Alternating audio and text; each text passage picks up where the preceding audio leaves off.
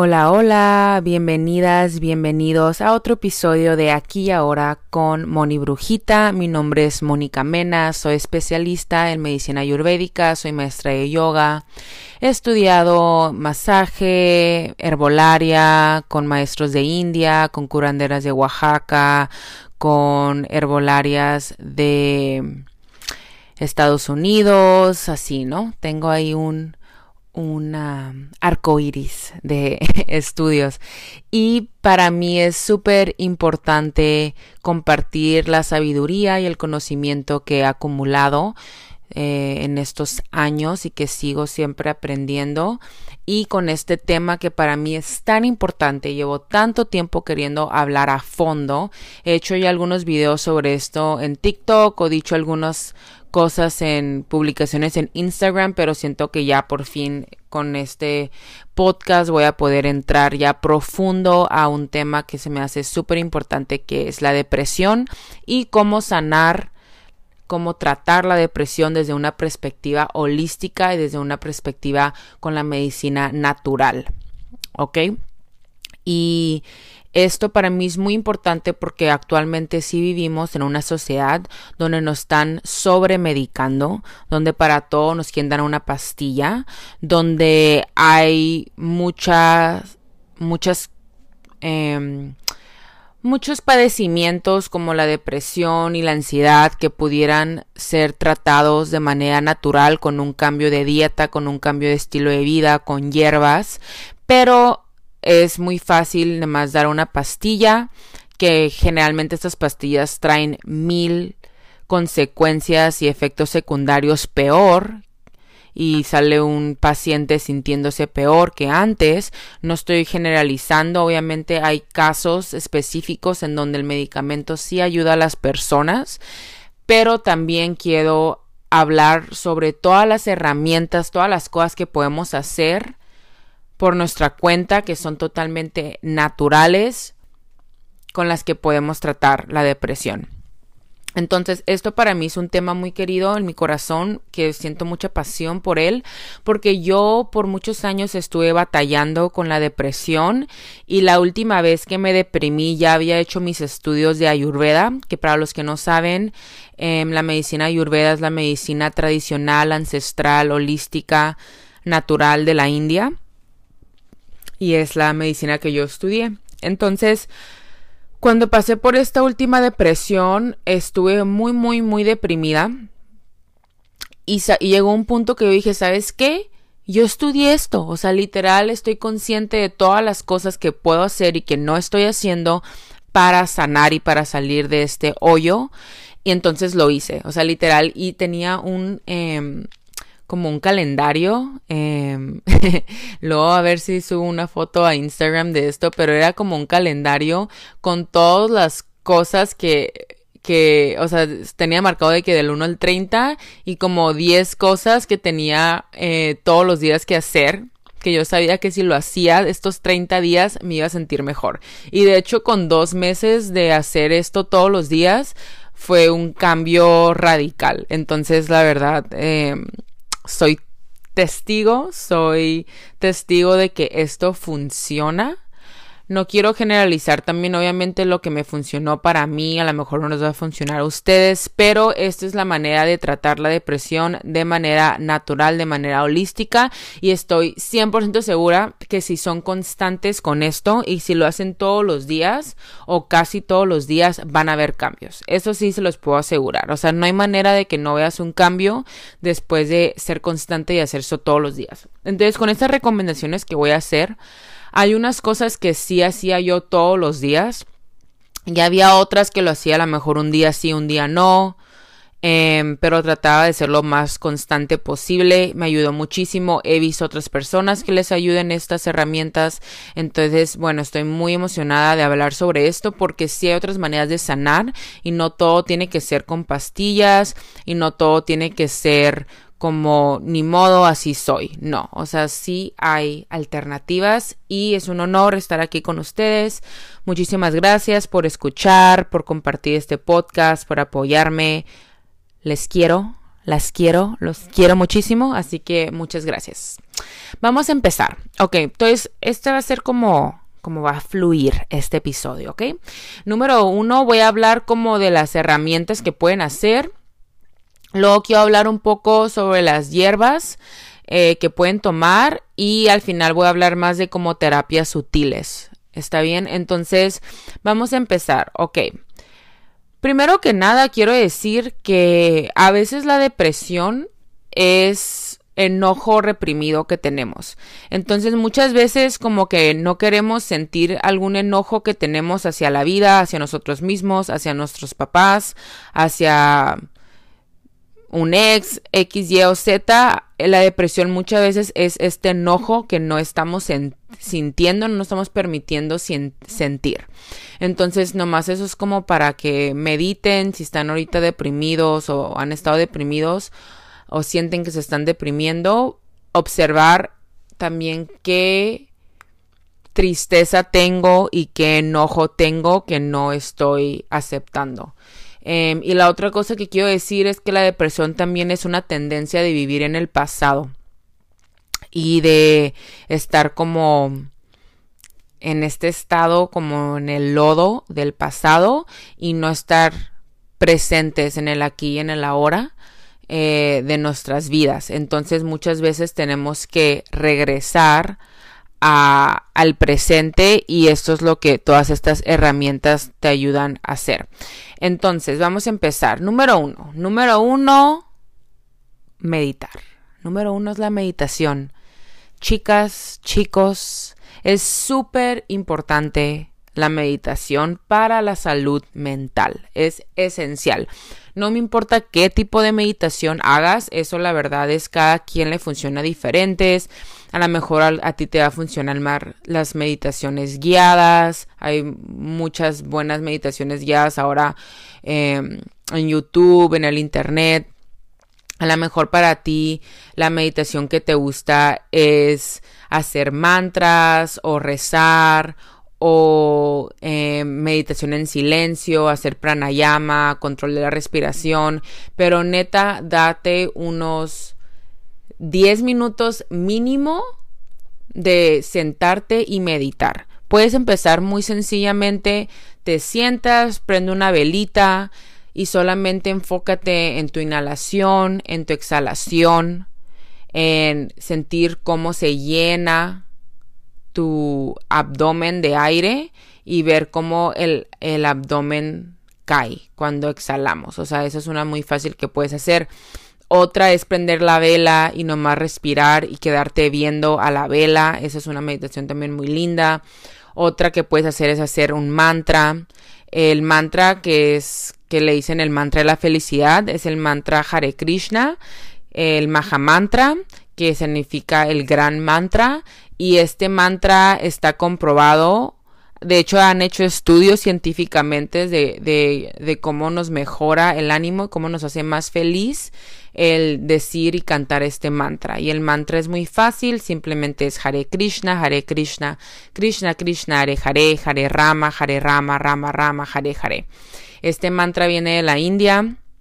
A mí me funciona muchísimo, es mi manera favorita de meditar, lo digo todos los días y hago una ronda de 108 veces y a veces lo hago más veces, entonces, pero mínimo trato de hacer una ronda al día.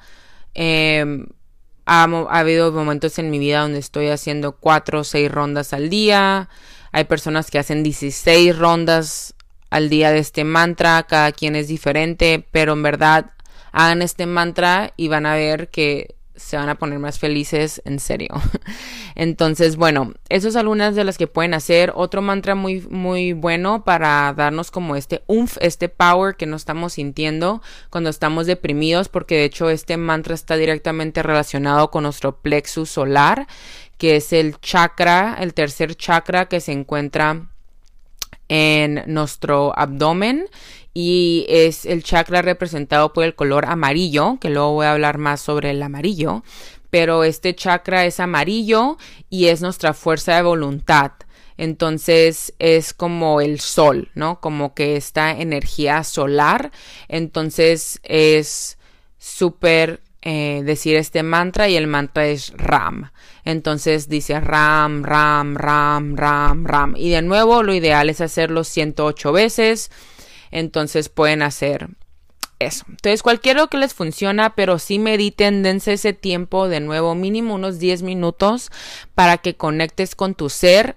Em, no importa qué hora del día lo hagas, el mejor momento de meditar es cuando puedes. El mejor momento de meditar es a la hora que lo hagas. Entonces, eh, donde estés, a la hora que sea, hazlo. Obviamente, si quieres como tener una rutina, sugiero hacerlo a las mañanas al despertar, te lavas la cara y meditas, ¿no? Como que sea lo primero que haces. Obviamente es como una súper buena manera de empezar el día. Pero bueno, suficiente sobre la meditación porque siento que llevo un chorro hablando de eso y hay muchos más muchos más tips que quiero contarles. Entonces, bueno, sí pónganle, háganle caso a la meditación. Ok. Número dos, escribir, ¿ok?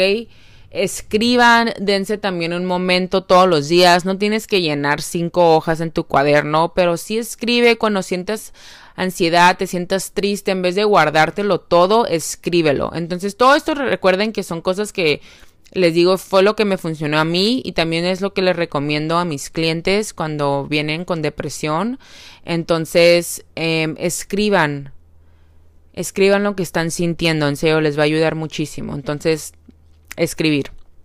Y de nuevo, pueden apuntar todas estas y tener así como ese calendario que yo tenía y cada día cuando lo hagan le ponen una palomita o le ponen una calcomanía.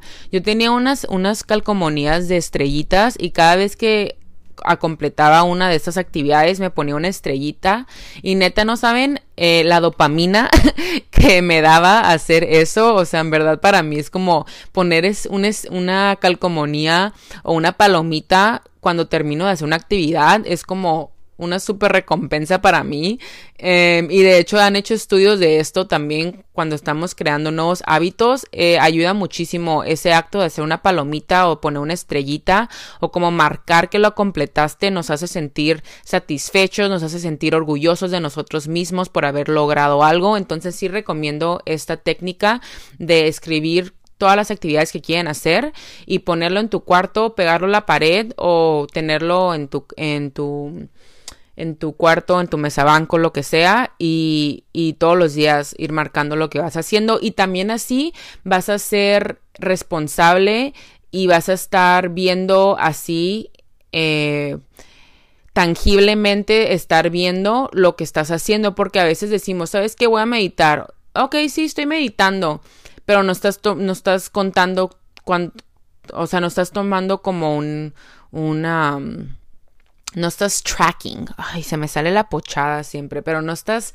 siguiendo tu, tus hábitos, entonces luego a veces piensas, sí, medito bastante y ya que empiezas a tomar cuentas te das cuenta que solo meditaste dos veces en la semana. Entonces por eso es bien importante, se me hace marcarlo en una hoja para que te des cuenta, neta, qué tan seguido lo estás haciendo. Entonces, bueno, eso es lo de lo de escribir. Luego, otra cosa que va de la mano, leer. Ya sé que no todo el mundo son de leer, entonces si tú no eres de leer, está bien. Hay gente que prefiere escuchar audiolibros o podcasts, como ustedes, ¿no? Que están, los que están aquí están, les ha de gustar escuchar podcasts. A mí también me gusta. Entonces, pero también leer se me hace algo bien bonito, especialmente si estás leyendo libros que te van a ayudar, o sea, libros espirituales. Luego voy a hacer un podcast, me dicen si les interesa este tema, pero a lo mejor hago luego un podcast de recomendaciones de libros que a mí me han cambiado la vida, libros que me han ayudado muchísimo en el camino del crecimiento personal, de la espiritualidad, de la sanación. Entonces sí hay muchos libros que les van a ayudar y Em, recomiendo que vayan a, la librería, se vayan a la sección de espiritualidad y también pueden escoger un libro que les guste, pero sí siento que leer libros espirituales, libros, especialmente los libros así, los clásicos, ¿no? De que el Bhagavad Gita, los cuatro acuerdos, eh, diferentes libros budistas, así estas filosofías como muy ancestrales, se me hacen que, que siempre traen tanta sabiduría y ayudan tanto que siempre que uno lee esos libros como que nos sentimos mejor. Entonces, bueno, recomiendo esa como la tercera herramienta.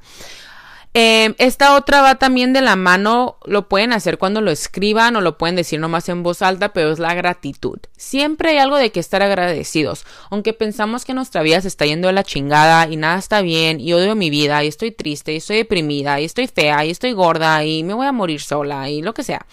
Em, siempre hay algo de que estar agradecida. Agradece que tienes una cama donde dormir, un techo, que tienes comida, que tienes agua potable, que tienes, o sea, todas estas em, necesidades básicas que a veces las tomamos muy como en vano y decimos, sí, ok, X, o sea, obvio tengo una cama, pero no, neta, piensa, o sea, neta hay alguien que no tiene una cama donde dormir, entonces siempre hay algo de estar de que estar agradecidos y entre más cosas agradeces, más te das cuenta de, wow, estoy súper bendecida o wow, estoy súper bendecido. Entonces, neta, todos los días mínimo tres cosas por las cuales estás agradecidas. A veces yo digo hasta, wow, gracias sol, gracias sol por brillar y darme tu calor, porque si no fuera por el sol estaríamos todos muertos. Entonces, gracias sol, gracias oxígeno, gracias eh, mi almohada deliciosa, gracias agua. Entonces, siempre hay que tener esta actitud de gratitud. ok. Ok, lo otro súper importante es el ejercicio.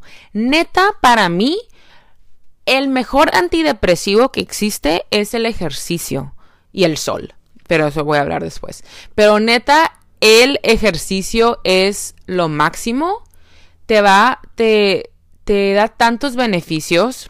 Em, te saca esas endorfinas que necesitas eh, para ser feliz. Entonces las endorfinas, ¿no? Es un neurotransmisor que ayuda a sentirte feliz. Entonces el ejercicio tiene mil beneficios, te ayuda con la memoria, te ayuda con tu cómo funciona tu cerebro, te ayuda a protegerte sobre enfermedades, eh, que tengas mejor sueño, que te, se reduce tu depresión, tu ansiedad, eh, menos flojera. Entonces, todo esto es súper importante y cuando sudamos y hacemos ejercicio y movemos el cuerpo, estamos moviendo la energía. Entonces a veces traemos emociones que literalmente están atrapadas en nuestro cuerpo, están estancadas en nuestro cuerpo y cuando hacemos ejercicio esas emociones se mueven y se liberan. Entonces, eh, por eso yo, cuando estoy enojada o ansiosa, literal lo que hago es sacudo mi cuerpo. O sea, literal en ese momento que me siento ansiosa o sentí algo muy feo o alguien me habló feo y fue como que, ay, qué feo.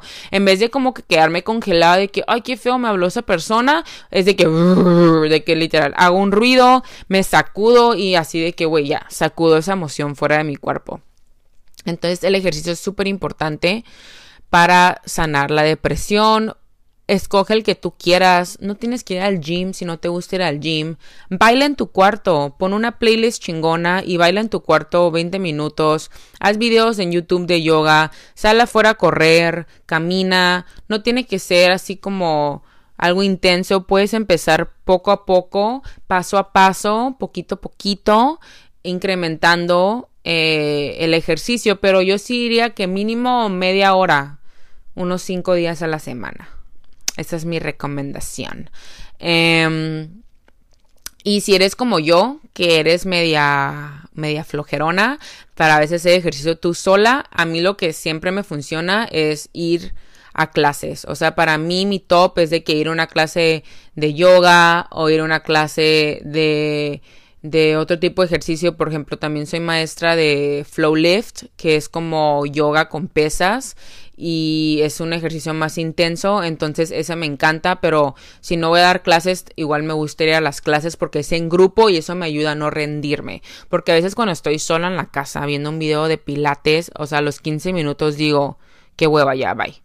Y lo dejo de hacer y como no hay nadie viéndome, pues pues bien facilito, cierro la laptop, y sigo con mi vida. Entonces para mí es súper, me ayuda muchísimo eh, a hacer ejercicio en un grupo. Igual por eso también me gusta ir al gimnasio, porque como hay mucha gente ahí, como que eso me motiva a, a darle más duro y a, a, a, no irme, ¿no? Como que no llegar y a los 15 minutos de que ya me voy.